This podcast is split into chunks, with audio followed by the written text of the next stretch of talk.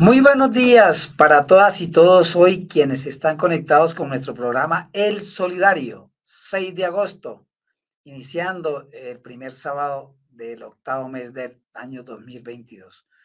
Hoy quiero hacer alusión en este editorial a una nueva batalla que iniciamos el día de mañana, precisamente porque cumplimos 203 años de la batalla de Boyacá, que supuestamente selló nuestra independencia y que desató de igual manera una lucha interna por el poder, por los dos partidos nacientes tradicionales y que todavía en pleno siglo XXI sigue vigente y siguen manteniendo su hegemonía a través de otros partidos que se han eh, creado a partir de la constitución del año 1991. En el siglo XIX, para hacer un recuento rápido, en nuestro país se dieron más de nueve guerras civiles a nivel nacional y más o cerca de mil guerras regionales. Eh, esa guerra interna todavía hoy subsiste y, y, marca una gran diferencia entre, que, entre los que siempre han ostentado el poder y los que a partir de mañana tenemos la esperanza del cambio eh, para mejorar y para buscar ese país que siempre anhelamos.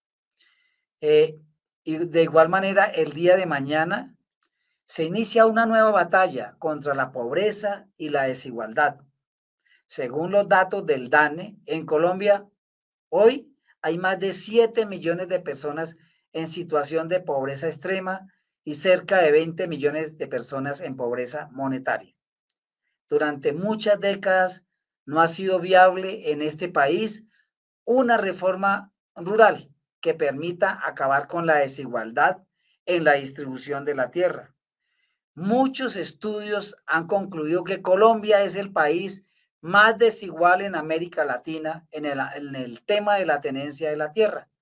Por decir una sola cifra, solo el 1% de la población acapara el 80% de las tierras productivas. Esto que estoy diciendo es un reto del nuevo gobierno que mañana se posesiona. Y ustedes han escuchado a nuestro presidente eh, electo y ya mañana posesionado, Gustavo Petro, diciendo que este es uno de los puntos centrales que va a mirar. De hecho, ya creo que el lunes van a radicar una propuesta, un proyecto de reforma rural eh, en Colombia.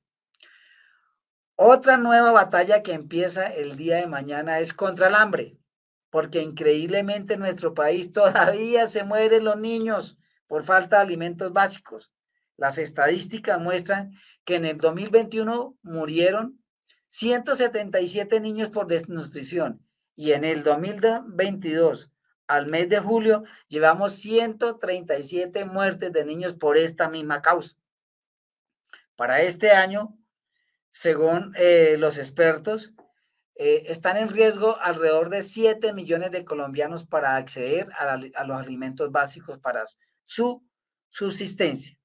Este es otro tema también que el presidente electo lo ha denominado como eje central para asumirlo, para mirar a ver cómo mitiga el hambre, eh, de, sobre todo de la clase nuestra más mm, vulnerable y menos favorecida.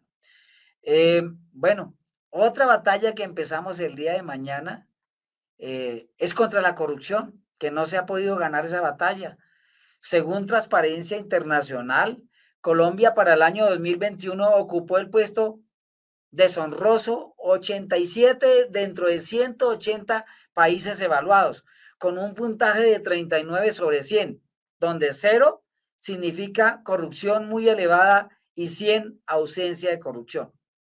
Estamos dentro de los 131 países sin ningún cambio con respecto al 2019, 20 y 21. Una calificación por debajo de 50 puntos indica niveles de corrupción muy altos y muy serios en el sector público. Para su conocimiento, países como Dinamarca, Nueva Zelanda, eh, Finlandia, siguen obteniendo las calificaciones más altas. Para este caso, 88 sobre 100 quiere decir que casi que no existe corrupción en estos países.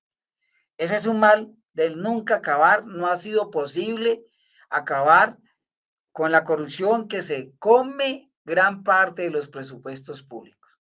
Mm, este es otro flagelo que se enmarca en los proyectos ambiciosos que tiene el nuevo gobierno, que seguramente sentará las bases. Si de pronto no lo puede acabar, pero al menos para tratar de disminuir el tema de la corrupción, que carcome el presupuesto público nacional.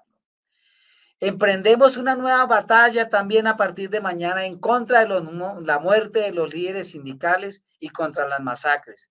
Con el gobierno que hoy termina, 6 de agosto, volvió el terror a las regiones como descuartizamiento, decapitaciones, fusilamiento, en departamentos como Antioquia, Córdoba, Nariño, Norte de Santander, Bolívar, Putumayo, Chocó, para no mencionar Cauca, para no mencionarlos a todos. El gobierno saliente nos deja estas escalofriantes cifras. 957 líderes asesinados, defensores de derechos humanos, medioambientalistas, líderes sindicales. 261 firmantes del acuerdo de la paz asesinados desde el 7 de agosto del 2018 a, nuestros días. 313 masacres con cerca de 1.192 víctimas. Desde el 7 de agosto, desde el día de mañana, hay nuevo aire para buscar la paz total, como ustedes lo han escuchado al presidente, para ser campeones mundiales de la vida y para que no sigan corriendo esos ríos de sangre que hoy verten los ríos nuestros en nuestra patria. La batalla que sí ganamos fue la política, porque la clase trabajadora, los pobres, los desempleados, los campesinos, los humildes, los inconformes, los jóvenes, los negros, los indígenas, los nadies, fuimos capaces de rodear a los partidos progresistas y alternativos para llegar al poder, para buscar ese país posible, ese país humano, ese país con justicia social y con una paz total que empieza el día de mañana.